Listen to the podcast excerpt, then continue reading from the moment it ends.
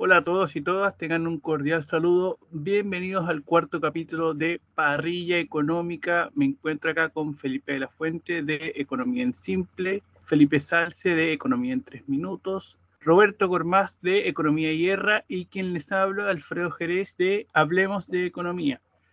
Los, los temas a tratar hoy son la legitimación de los tratados del libre comercio, la caída del Bitcoin y el informe del Banco Central para una posible emisión de una moneda digital, y rechazo de la nacionalización de minería y el cobre. Bueno, sin más que agregar, le paso la palabra a mi colega y compañero Felipe de la Fuente.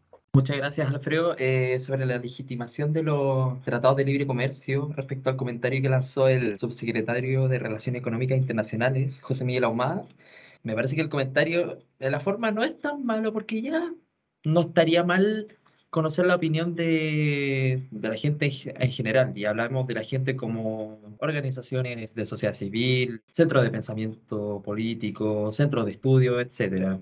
Y ahí yo creo que desde ese lado pueden aportar. Ahora el tema que no es vinculante también sirve como para captar ideas que podría tomar el gobierno para su política de comercio exterior. Pero siento que genera una sensación de que esto es lo que la gente quiere y esto haremos que el gobierno empiece a tomar una decisión de cómo vamos a hacerle caso al pueblo, por decirlo de una forma. Y también podría generar esto una preocupación porque el gobierno escuche posiciones o ciertas posiciones sean sobre representadas en la discusión de esta política comercial. Y aquí tenemos organizaciones como Chile Mejor sin tratados de libre comercio, y organizaciones como No al TPP-11, que claro, si bien puede tener una significancia mayor respecto a cómo impacta en la soberanía en general en temas económicos y políticos, sobre todo en temas jurídicos, creo que el hecho de sobre, representar organizaciones podría llevar un problema al ya poder ejecutar de una forma más seria los tratados de comercio en general y todas las políticas respecto a comercio exterior y eso ya puede generar un problema al Ministerio de Relaciones Exteriores. De hecho, el comentario del subsecretario Mada generó problemas en el Ministerio de Hacienda. Ahí Mario Marcel salió comentando de que no fueron consultados, básicamente. Y por otro lado salió la ministra Urrejola. Tuvo que salir a rescatar del barco a, a, los tripulantes, en este caso, al subsecretario Ahumada porque, claro, no es que se va a hacer una consulta, claro, no vinculante, que, pero que nosotros vamos a, a generar una forma de hacer la política exterior.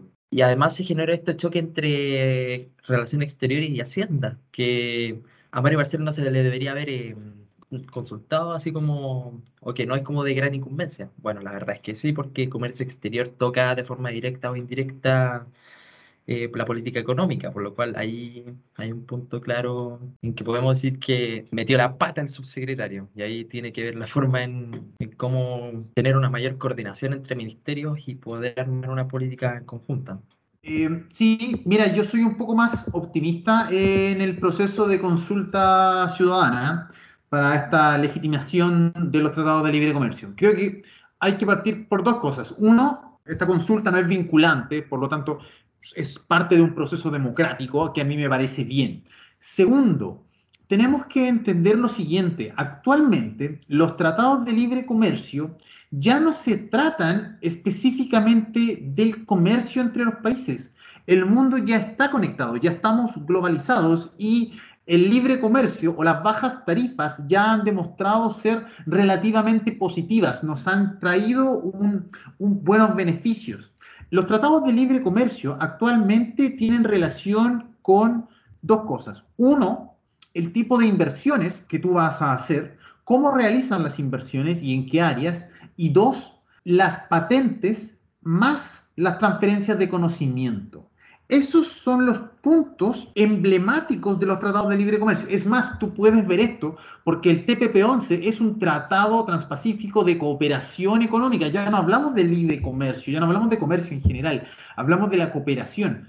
Entonces, en ese sentido, es muy importante conocer cuál es la perspectiva de las empresas y de los centros de estudio sobre cómo podemos de alguna manera utilizar las inversiones extranjeras y em, el compartir las patentes para un futuro desarrollo de Chile.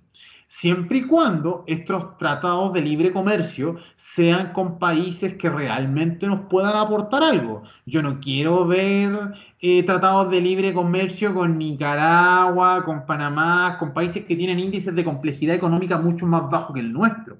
Yo quiero ver tratados de libre comercio, de inversión y de, y de cooperación de conocimiento y de patentes con Corea del Sur, con Japón, con China, con Estados Unidos, con todo lo que es la zona europea y em, el Reino Unido. Eso es lo que yo estaría esperando de tocar estos temas. El resto yo creo que los datos nos han demostrado que de alguna manera el libre comercio nos ha permitido mantener cierto nivel de estabilidad macroeconómica en el país. Gracias, Roberto. Mira, yo, en general no tengo problemas con el proceso democrático de una consulta ciudadana, de preguntar la opinión a la gente.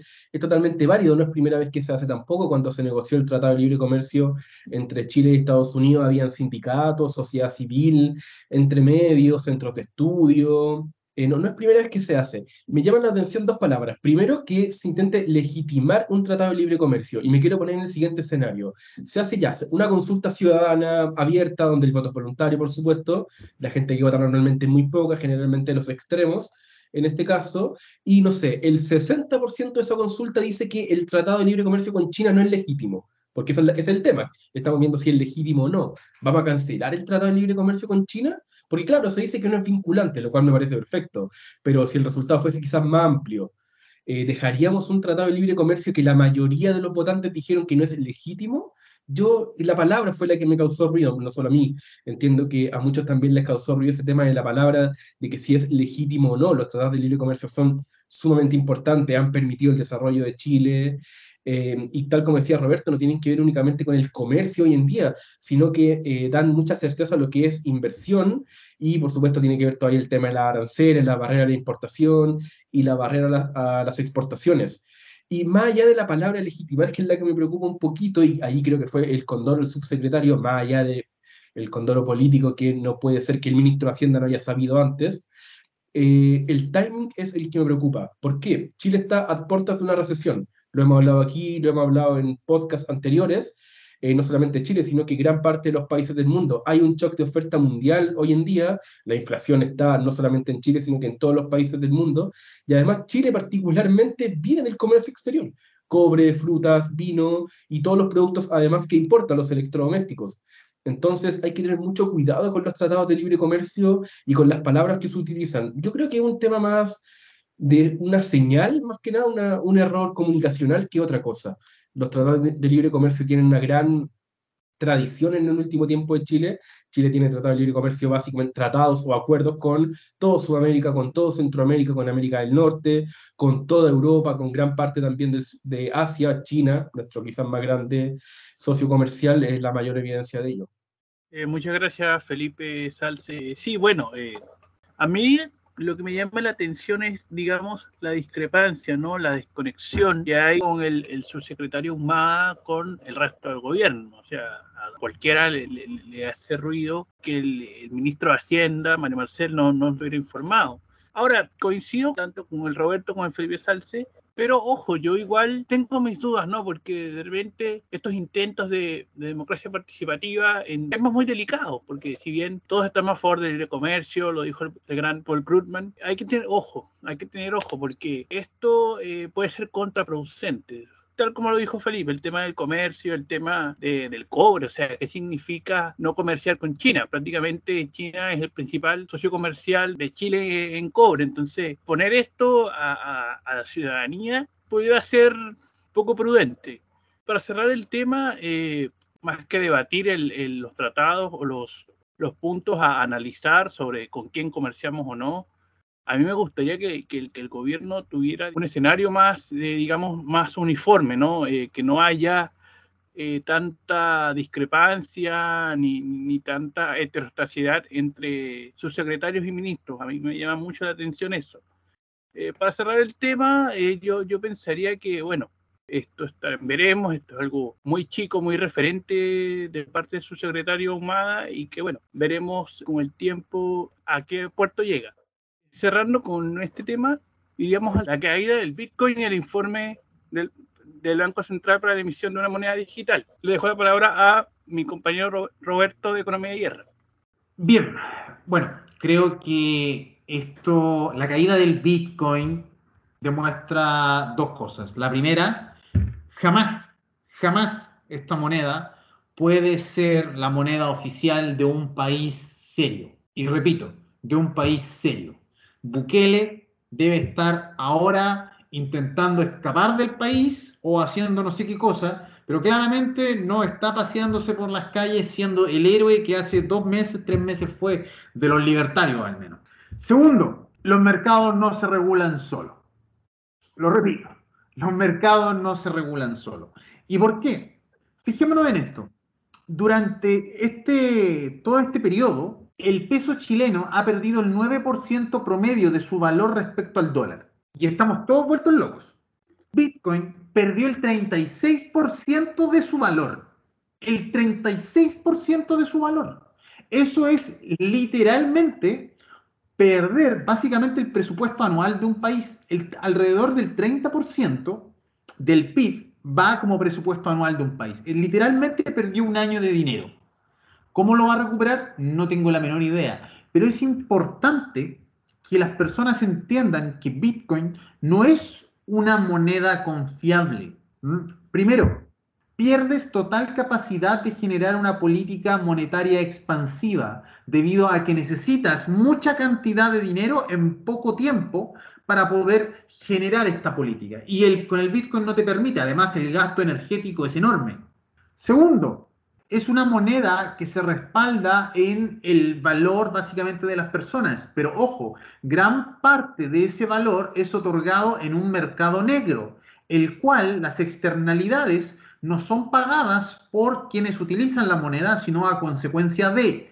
Hay muchos libertarios que a, mí me han hecho el comentario de, bueno, un cuchillo también puede o preparar un plato de comida o matar a alguien.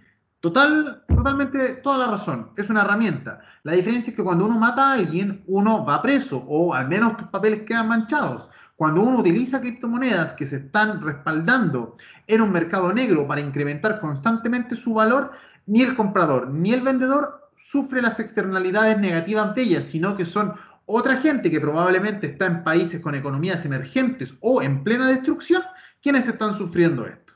He dicho. Felipe Salz. Eh, gracias, Roberto. El tema del Bitcoin es un temazo porque es una moneda sumamente volátil, sumamente eh, riesgosa. A mi juicio, en las criptomonedas deben ser tratadas únicamente como activos digitales. El riesgo, para mí, es muy riesgoso. Al final depende de la persona y eh, su aversión al riesgo, así que cosa de cada uno. Pero en ningún caso, y comparto con Roberto ahí, como una moneda de curso legal. El caso de El Salvador es es notable, un país que prácticamente está al borde del default por una moneda que se está devaluando eh, en picada. Estaba viendo y El Salvador, el eh, los bonos soberanos del Salvador ya perdió el 30% de su valor. Eh, los que vencen en 2023 perdieron un 40%. Solamente un país ha tenido una mayor caída en los bonos de deuda, aparte del Salvador, que es Ucrania, un país que está en guerra, que está siendo invadido por una potencia militar como Rusia. Entonces, cuando tu país que ocupa esta moneda de curso legal está en segundo lugar únicamente detrás de un país que está invadido, en realidad hay que darle una vuelta bastante importante.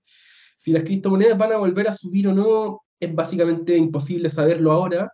Es una moneda extremadamente volátil, extremadamente riesgosa.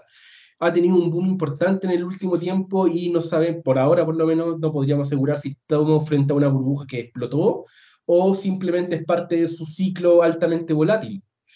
Eh, un dato curioso sobre esto, eh, estuve averiguando y eh, la caída de las criptomonedas en general se debió a una caída de Terra USD que perdió como el 100% de su valor y otra que curiosamente se llama Stablecoin, que es una moneda, tal como su nombre, más estable y fue la que cayó un 90% y las criptomonedas han tenido un colapso de 270 mil millones de dólares, que es más que el PIB de Chile. Literalmente esto ha perdido más valor que todo el PIB de Chile. Bien, así que totalmente de acuerdo con Roberto, estas monedas no pueden ser usadas como curso legal, sino que únicamente como activos digitales, si que la gente verá si lo ocupa o no, como depósito de valor para ganar dinero quizá en el corto plazo, pero no, no es el dinero del futuro, no es la moneda que viene a revolucionar el mundo, No, eh, queda solamente en eso y casos como esto lo dejan demostrado, porque es una moneda muy, muy volátil. Hoy en día, tal como decíamos, Roberto, estábamos ante una, una, una recesión, una pre-recesión, pero no es ni cerca de la cifra que ha caído todo esto. Bien, eh, si la economía chilena se contrajera un 50% en dos días, en tres días, ¿qué es lo que estaba pasando? Sería una catástrofe. Sería una catástrofe peor que el terremoto del 2010.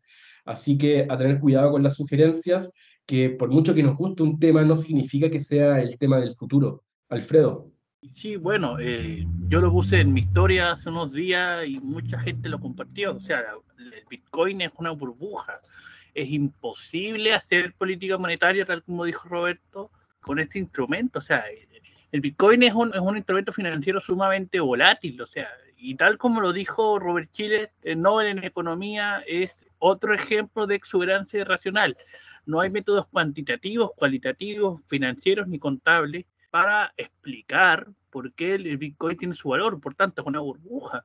En cuanto al Salvador, bueno, todos acá lo advertimos, o sea, e-, era algo totalmente imprudente y que escapa de la teoría macroeconómica. ¿Cómo haces política monetaria expansiva con un instrumento que es totalmente volátil? No hay forma. O sea, Imagina que hay una recesión y tenéis Bitcoin como moneda de curso. Imposible hacer, o sea, se, se te cae la economía. De vuelta a la depresión del, del 29. Por tanto, para, para, cerrar acá, tal como decían Roberto y, Felipe, nada que hacer, o sea, eh, eh, no sabemos si, tal como dijo Felipe, no sabemos si es una burbuja que literalmente explotó, que ya explotó, o parte de su ciclo recesivo.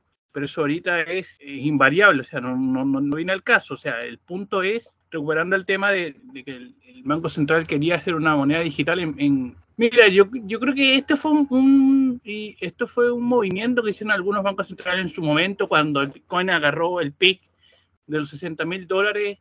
Eh, viene más por eso, ¿no? Por lo que hablamos ahora.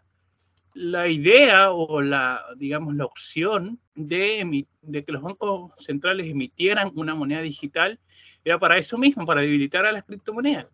¿Por qué? Porque, como sabemos, la teoría eh, económica, a mayor, eh, mayor oferta disminuye el precio. Básicamente era una, una, estrategia de los bancos centrales o algunos bancos centrales para eh, quitarle incentivos al, a las criptomonedas. Ahora, con este derrumbe, capaz que este informe para una emisión una moneda digital del Banco Central quede en nada, porque obviamente que estamos ante un periodo sumamente eh, ventas masivas de, criptomonedas y Bitcoin por tanto, yo creo que hablar de, del informe que emitió el Banco Central tiene poco sentido debido a, la coyuntura actual. Eh, Felipe de la Fuente. Sí, gracias Alfredo. Yo comparto mucho con lo que dicen ustedes de que hoy día no podemos tomar ni de por si acaso el Bitcoin y ninguna criptomoneda y generar como moneda de curso legal. Ya vemos lo que pasa en El Salvador gracias a, la reducción del, valor del mismo Bitcoin. Y si lo vemos en todas las criptomonedas, todas se fueron en caída libre en este último tiempo. Podemos ver que se fueron a caída libre cuando empezó la guerra entre Rusia y Ucrania, la invasión rusa a Ucrania. ¿Y qué nos dice eso? Que más en el contexto económico actual a nivel mundial, y ya después lo podemos ver también a nivel local, lo que más necesitamos hoy día es estabilidad económica, no menos. Y justamente la, estas ideas revolucionarias de ciertos sectores libertarios o aquellos que creen en la, la criptoanarquía, podemos ver grandes problemas con la, con la estabilidad a largo plazo. Sobre el peso digital, no creo que sea una mala idea considerando que básicamente sería lo mismo que el peso chileno que tenemos hoy día en, en físico. No le diría mayor problema.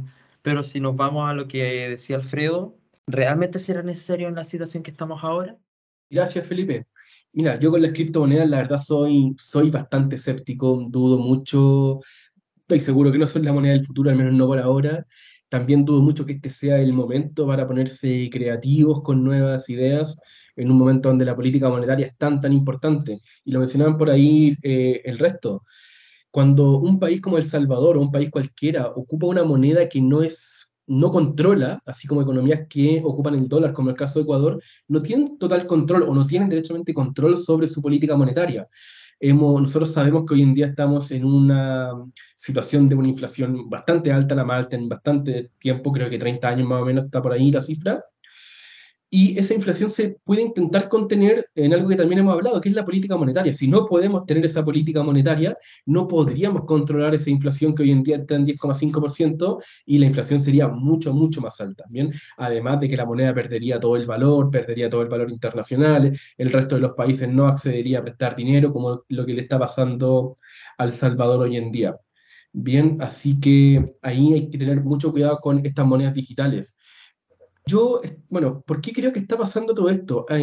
Se está observando que debido a la inflación, no solamente chilena, sino que en el resto del mundo, en Estados Unidos, Europa, hay una tendencia a, a liquidar activos de mayor riesgo, a vender estos activos de mayor riesgo. La gente no quiere tener cosas que suban y bajan de precio tan rápido cuando hay una sensación inflacionaria tan alta, sino que pretende vender estos activos de alto riesgo y tener el dinero, tener el dinero en las manos, porque es mucho, mucho más práctico, da mucho mayor seguridad que tener un activo que no tengo idea cuánto va a valer mañana. Bien, esa venta masiva de activos de alto riesgo, entre ellos las criptomonedas, hace que bajen de precio tan, tan, de forma tan importante. Bien, al final termina convirtiéndose como en una bola de nieve, que es lo que vimos en los días anteriores con estas criptomonedas. Pasamos al tercer y último tema de este cuarto capítulo de Parrilla Económica, donde vamos a hablar del rechazo a la nacionalización del cobre que estableció la Comisión de Medio Ambiente de la Convención Constitucional. ¿Qué fue lo que pasó acá? Bien, eh, en, el primer borrador de la, Constitución que está en desarrollo en estos momentos, se había establecido una suerte de que el Estado era el único que tenía que preocuparse por la actividad minera. Bien, el artículo 27 de, de este borrador de Constitución decía que el Estado desarrollará de manera exclusiva la actividad minera sobre los hidrocarburos en estado líquido, gaseoso, litio y tierras raras. Bien, en el caso del cobre, el Estado explorará y explotará por sí mismo y podrá hacerlo en asociación con particulares, siempre y cuando se recuerde la participación mayoritaria del Estado. Básicamente era una suerte de nacionalización, donde el Estado tenía toda la participación en el cobre y en el resto de los minerales, y podía participar con privados siempre y cuando el Estado tuviese la participación mayoritaria. ¿Qué fue lo que dijo la Comisión de Medio Ambiente? Corrigió esto y básicamente, en, bueno, un texto bastante largo, pero lo que hizo fue que dejó todo supeditado a la ley. La Constitución, de hecho, o el borrador de Constitución, no va a decir nada tan explícito, nada tan directo sobre la minería, sobre si pueden haber privados, sobre si tiene que haber una participación del Estado, no lo dice tan, tan directamente como era el artículo 27 original, bien, eh, sino que lo deja supeditado a la ley que tiene que definirse posteriormente. Así que por lo menos este asunto de momento no, no va a quedar en la Constitución. Tengo entendido que ya no, no hay forma de que quede en la Constitución. A mí lo que sí me gustó una parte de esta, de esta Comisión de Medio Ambiente, lo que añadió, fue que el Estado se tiene que hacer cargo de las externalidades, ¿bien? Eh, algunos saben que yo, bueno, vivo en Atacama, en una zona minera donde las presencias de las externalidades de la minería son bastante, bastante notables. También son muy notables los sueldos que pagan a mucha gente pero estas externalidades eh, generan mucho daño a la población. Acá en Copiapó no se puede tomar agua de la llave, por ejemplo, la calidad del aire es inferior a otras zonas. Bien, de hecho creo que Copiapó está eh, decretada un, no como zona de catástrofe, pero sí algo muy parecido, bien debido a la contaminación del medio ambiente que hay acá. Eh, y este borrador de la Constitución eh, incorpora algo que a mí me gusta mucho, que el Estado se tiene que hacer cargo o tiene que velar porque la, empresa se haga cargo de las externalidades que esto genera. Así que por lo menos por ahí eh, a mí en realidad me gusta bastante, también me gusta bastante que no quede la nacionalización completa del cobre en la minería, porque en realidad hubiese sido un problema nacionalizar, nacionalizar un cobre que es principalmente de China, de países extranjeros, nos hubiese traído muchos, muchos problemas, y por supuesto entre ellos con los tratados de libre comercio que hablábamos al principio. Alfredo.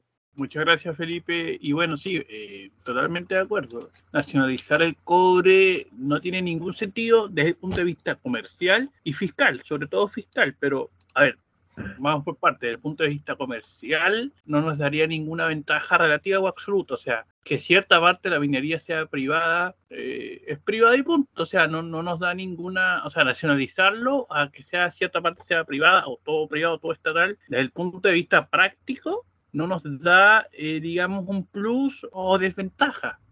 Ahora, desde el punto de vista fiscal, eh, eso es mucho más grave.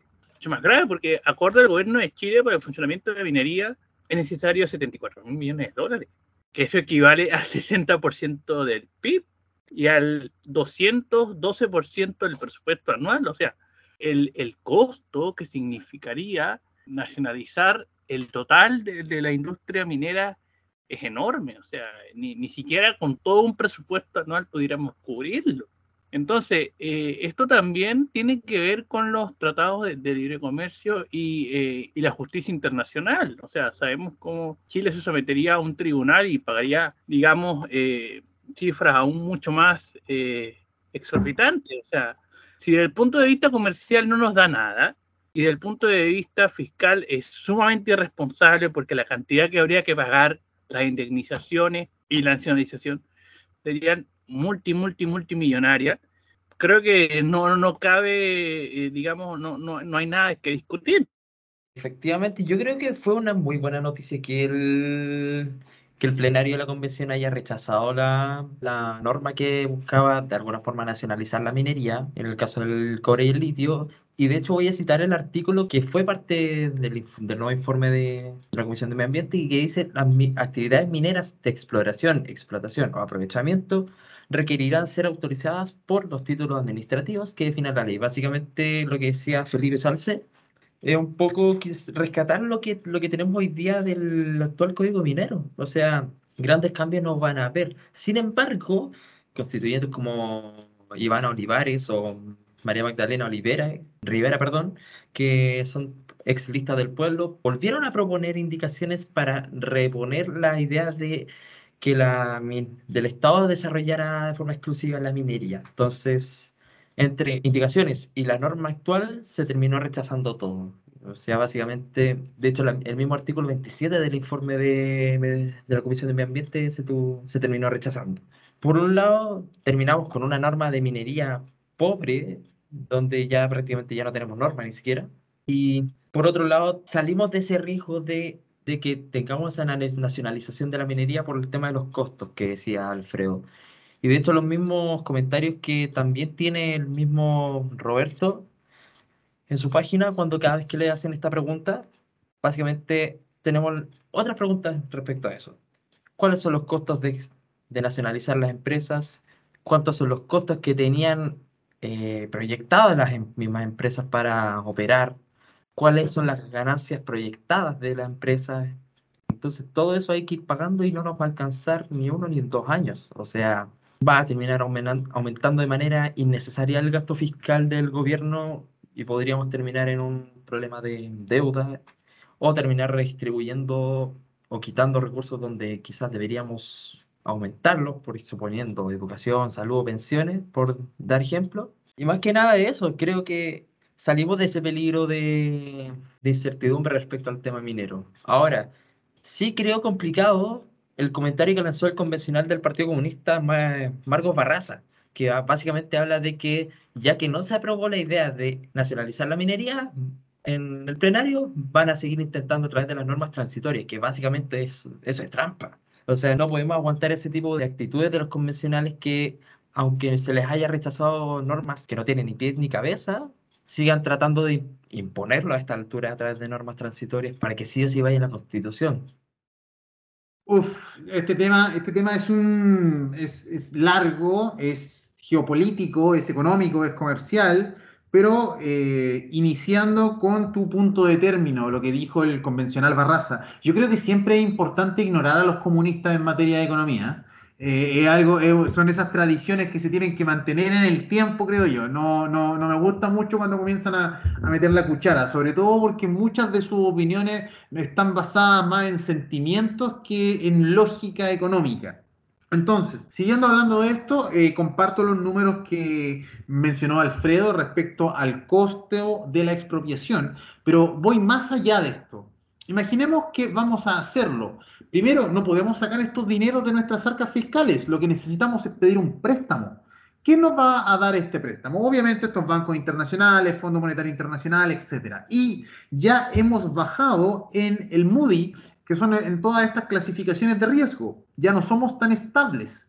Por tanto, las tasas de interés van a ser mucho más altas. Y recuerden, lo importante del endeudamiento es que la tasa de interés sea baja, no el endeudamiento en sí. Segundo, tenemos que evaluar lo que es el costo del funcionamiento. Este costo de funcionamiento equivale a unos 74 mil millones de dólares. Es decir, eh, casi un 90% del presupuesto anual de este año. Eso es demasiado, sin mencionar además que todas estas mineras están bajo el DL600, significa que nos mandan a estos tribunales internacionales en donde básicamente hay algunas empresas que son juez y parte, y esto sí puede ser injusto, pero es así, y nos estaríamos sometiendo a esto, es decir, tendríamos que pagar mucho más dinero. Finalmente, dos cosas que a mí me parecen casi de lógica evaluar o pensar un poco dos veces antes de hacer estos postulados que son tan irresponsables. El primero, estamos viviendo del cobre desde hace más de 50 años, o al menos el cobre ha sido un eje fundamental en la economía chilena desde más de 50 años. Mi pregunta es, ¿Cuánto tiempo más va a durar esto? No estoy diciendo que el cobre no vaya a servir en dos años más o en cinco años más, pero probablemente en 20 años más puede que alguien saque algún sustituto, tal como nos pasó con el salitre. ¿Y qué pasa si este sustituto existe, si este sustituto ya comienza a masificarse y nosotros hemos gastado plata que no tenemos en nacionalizar la minería? Eso es una pérdida enorme de dinero. Y el otro punto es el siguiente. Las minas actualmente son principalmente, o la gran minería, Canadá, Estados Unidos, Australia, Reino Unido y algunas de China. Todos ellos representan más del 30% de nuestras exportaciones. Es decir, ustedes quieren, o sea, la gente quiere quitarles las minas para luego volver a venderles su propio producto. A mí eso geopolíticamente, en términos de, política internacional, no me parece muy astuto.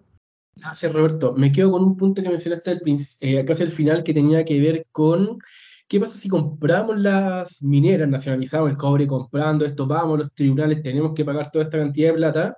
Y claro, luego aparece un sustituto como pasó con el salitre en épocas anteriores que apareció el salitre sintético y Chile literalmente se fue casi a la quiebra en ese momento porque sus exportaciones bajaron de manera sumamente importante. En ese momento el salitre era el principal producto a exportar, se acabó de golpe y fue un gran problema para el país. Si nos pasa lo mismo con el cobre, también va a ser un problema. Nacionalizando el cobre o no. ¿Qué quiero decir con esto? Aunque Chile se quede tal como está, que es lo más probable, que Chile no nacionalice el cobre prontamente, no, no lo creo, eh, igual siempre existe la posibilidad que aparezca un sustituto más barato, más fácil de producir y las exportaciones de cobre de Chile eh, desaparezcan de un día para otro. Y aquí es donde está el riesgo y no tiene que ver tan directo con la nacionalización, pero está el riesgo de ser un país básicamente monoproductor. Cuando dependemos en exceso de un bien, sea cual sea, en nuestro caso el cobre, corremos ese riesgo de que un país invente un sustituto más barato y no me cabe duda que alguien lo está intentando porque así funciona la economía. Si alguien quiere abaratar costos para intentar cambiar este cobre por algo más barato, y quizás cuando logre, nuestras exportaciones van a caer de golpe, ¿bien? Es como cuando reemplazas a un trabajador por un trabajador más barato. Nosotros somos el trabajador reemplazado que va a quedar en la calle. Nos pasó con el salitre, nos puede volver a pasar con el cobre, así que a tener mucho cuidado ahí. Eh, sí, eh, gracias Felipe. Bueno, yo me quiero quedar con lo que dijo Roberto, el sustituto.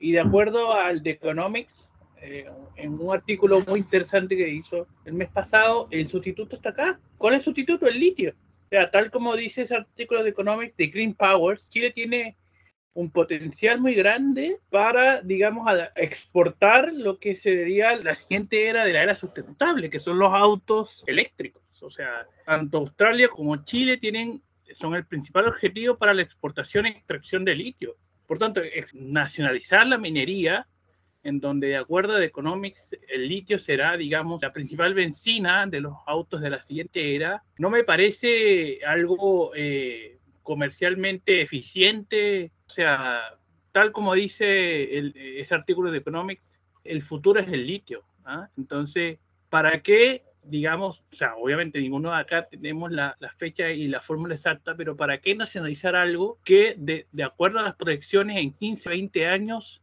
el litio será el próximo salario de Chile. O sea, igual, igual como fue del salitre al, cobre, de acuerdo eh, a The Economics, eh, va a pasar algo parecido en esta transición del cobre al litio. Entonces, nada de esto tiene sentido. O sea, nada de esto es prácticamente eficiente. Muchas gracias, Alfredo. Eh, quiero hacer un fe de ratas respecto a un comentario que dije de que la minería iba a quedar con una normativa pobre dentro de la Constitución. Sí se destaca el tema de que desaparece el tema de la nacionalización solamente. Y quiero poner una pregunta, o más que una pregunta, quiero colocar un tema respecto a la minería que es demasiado obvio, pero hay que ir repitiéndolo cada vez que salen estos panfletos de que hay que nacionalizar la minería básicamente por un, por un ideal, por un legado de, de los gobiernos anteriores a la, a la dictadura, digamos, que básicamente que toda la minería o las minas en general ya pertenecen al Estado. Lo dice la misma constitución actual, lo va a decir la constitución nueva. Entonces, partiendo del lado de que todos los minerales ya pertenecen a Chile, básicamente la idea de nacionalizar es redundante y carece de total sentido. Entonces, pienso yo que sería bueno mantener esta la normativa actual que tenemos y que además sí podemos innovar en cuanto a temas de, del uso del litio de, o del cobre. Eso no va a significar que no podamos crear, por ejemplo, empresas del litio, empresas, nuevas empresas del cobre, hablando de empresas públicas, como se ha dicho tanto en, en el proceso del debate constituyente. Felipe. Gracias, Felipe. Mira, yo, yo entiendo que el tema de la nacionalización del cobre tenga mucho de, no sé si llamarlo sentimentalismo, pero haya un, un sentimiento de nacionalización, eh, un sentimiento nacionalista con el tema del cobre, de que el cobre es chileno, que se lo llevan los extranjeros, de que se llevan toda la plata. Y ya, podríamos discutirlo, las empresas son extranjeras y por supuesto tienen sus ganancias multimillonarias con el asunto, nadie dice que no. Hay una concesión de por medio que también beneficia a Chile, un acuerdo que fue firmado, mutuamente beneficioso en su época. Em, pero, pero entiendo el sentimiento como la justificación para decir que el cobre debería ser nacionalizado. Nosotros lo hemos hablado y ha quedado bastante, espero que bastante claro que económicamente no es viable. Roberto lo decía, su especialidad geopolíticamente tampoco es viable, le vamos a vender cobre a las mismas personas que prácticamente se lo vamos a quitar. Eh, comprarlo o nacionalizar este cobre va a ser extremadamente caro, nos va a llevar a tribunales internacionales, nos va a dejar prácticamente en la bancarrota como país. Eh, es, una materia muy, muy costosa, además, es un mineral que está agotando su, su, vida útil, ya que, como decía Alfredo, el litio es el mineral del futuro y es el sustituto que, está, que va a aparecer. En este sentido de nacionalizar el cobre, yo creo que es mucho más rentable, mucho más productivo y mucho más eficiente, preocuparnos de políticas más directas que pueden ser como un royalty, que podemos discutir quizás en otro momento. Y aquí quiero poner el tema quizás para que ustedes me complementen y ya vayamos cerrando, que tiene que ver con el litio, porque el cobre ya, las empresas del cobre ya están establecidas, tienen sus años acá, están los contratos definidos, pero el litio, eh, que yo sepa al menos, puedo estar equivocado, eh, no completamente. Y les quiero hacer la pregunta a ustedes, porque en realidad en esta materia soy bastante ignorante. Con el litio, para ustedes, ¿debiese ser diferente o debiésemos mantener quizás la misma, la misma idea que fue con el cobre en su momento? Felipe. Gracias, Felipe. Eh, yo creo que podría mantenerse la misma concepción con el cobre para el litio. Recordemos que si bien hoy día no tenemos una empresa nacional del litio y de hecho se ha intentado a través del Congreso si no me equivoco, 2018-2019, proponer la idea de una empresa nacional del litio se rechazó por motivos meramente ideológicos, como el tema de que iba a generar déficit, iba a irse a pérdida, como, como por, el hecho, por el hecho de ser empresa pública.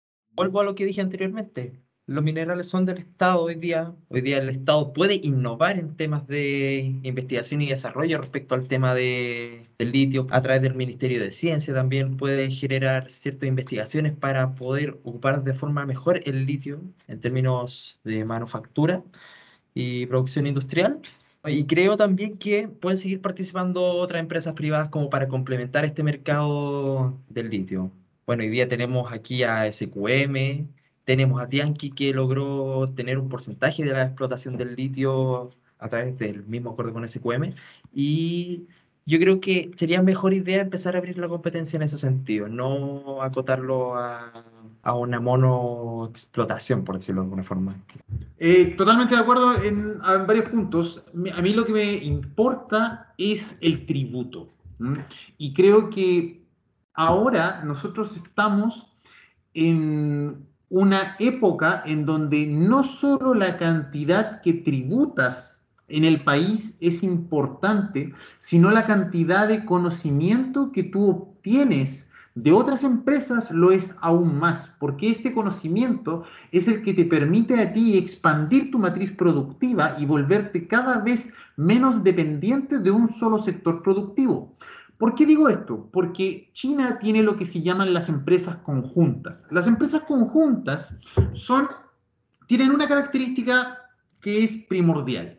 Es la siguiente. Tú inviertes en el país, pero las patentes de conocimiento se comparten con el país. Yo estoy 100% a favor de eso.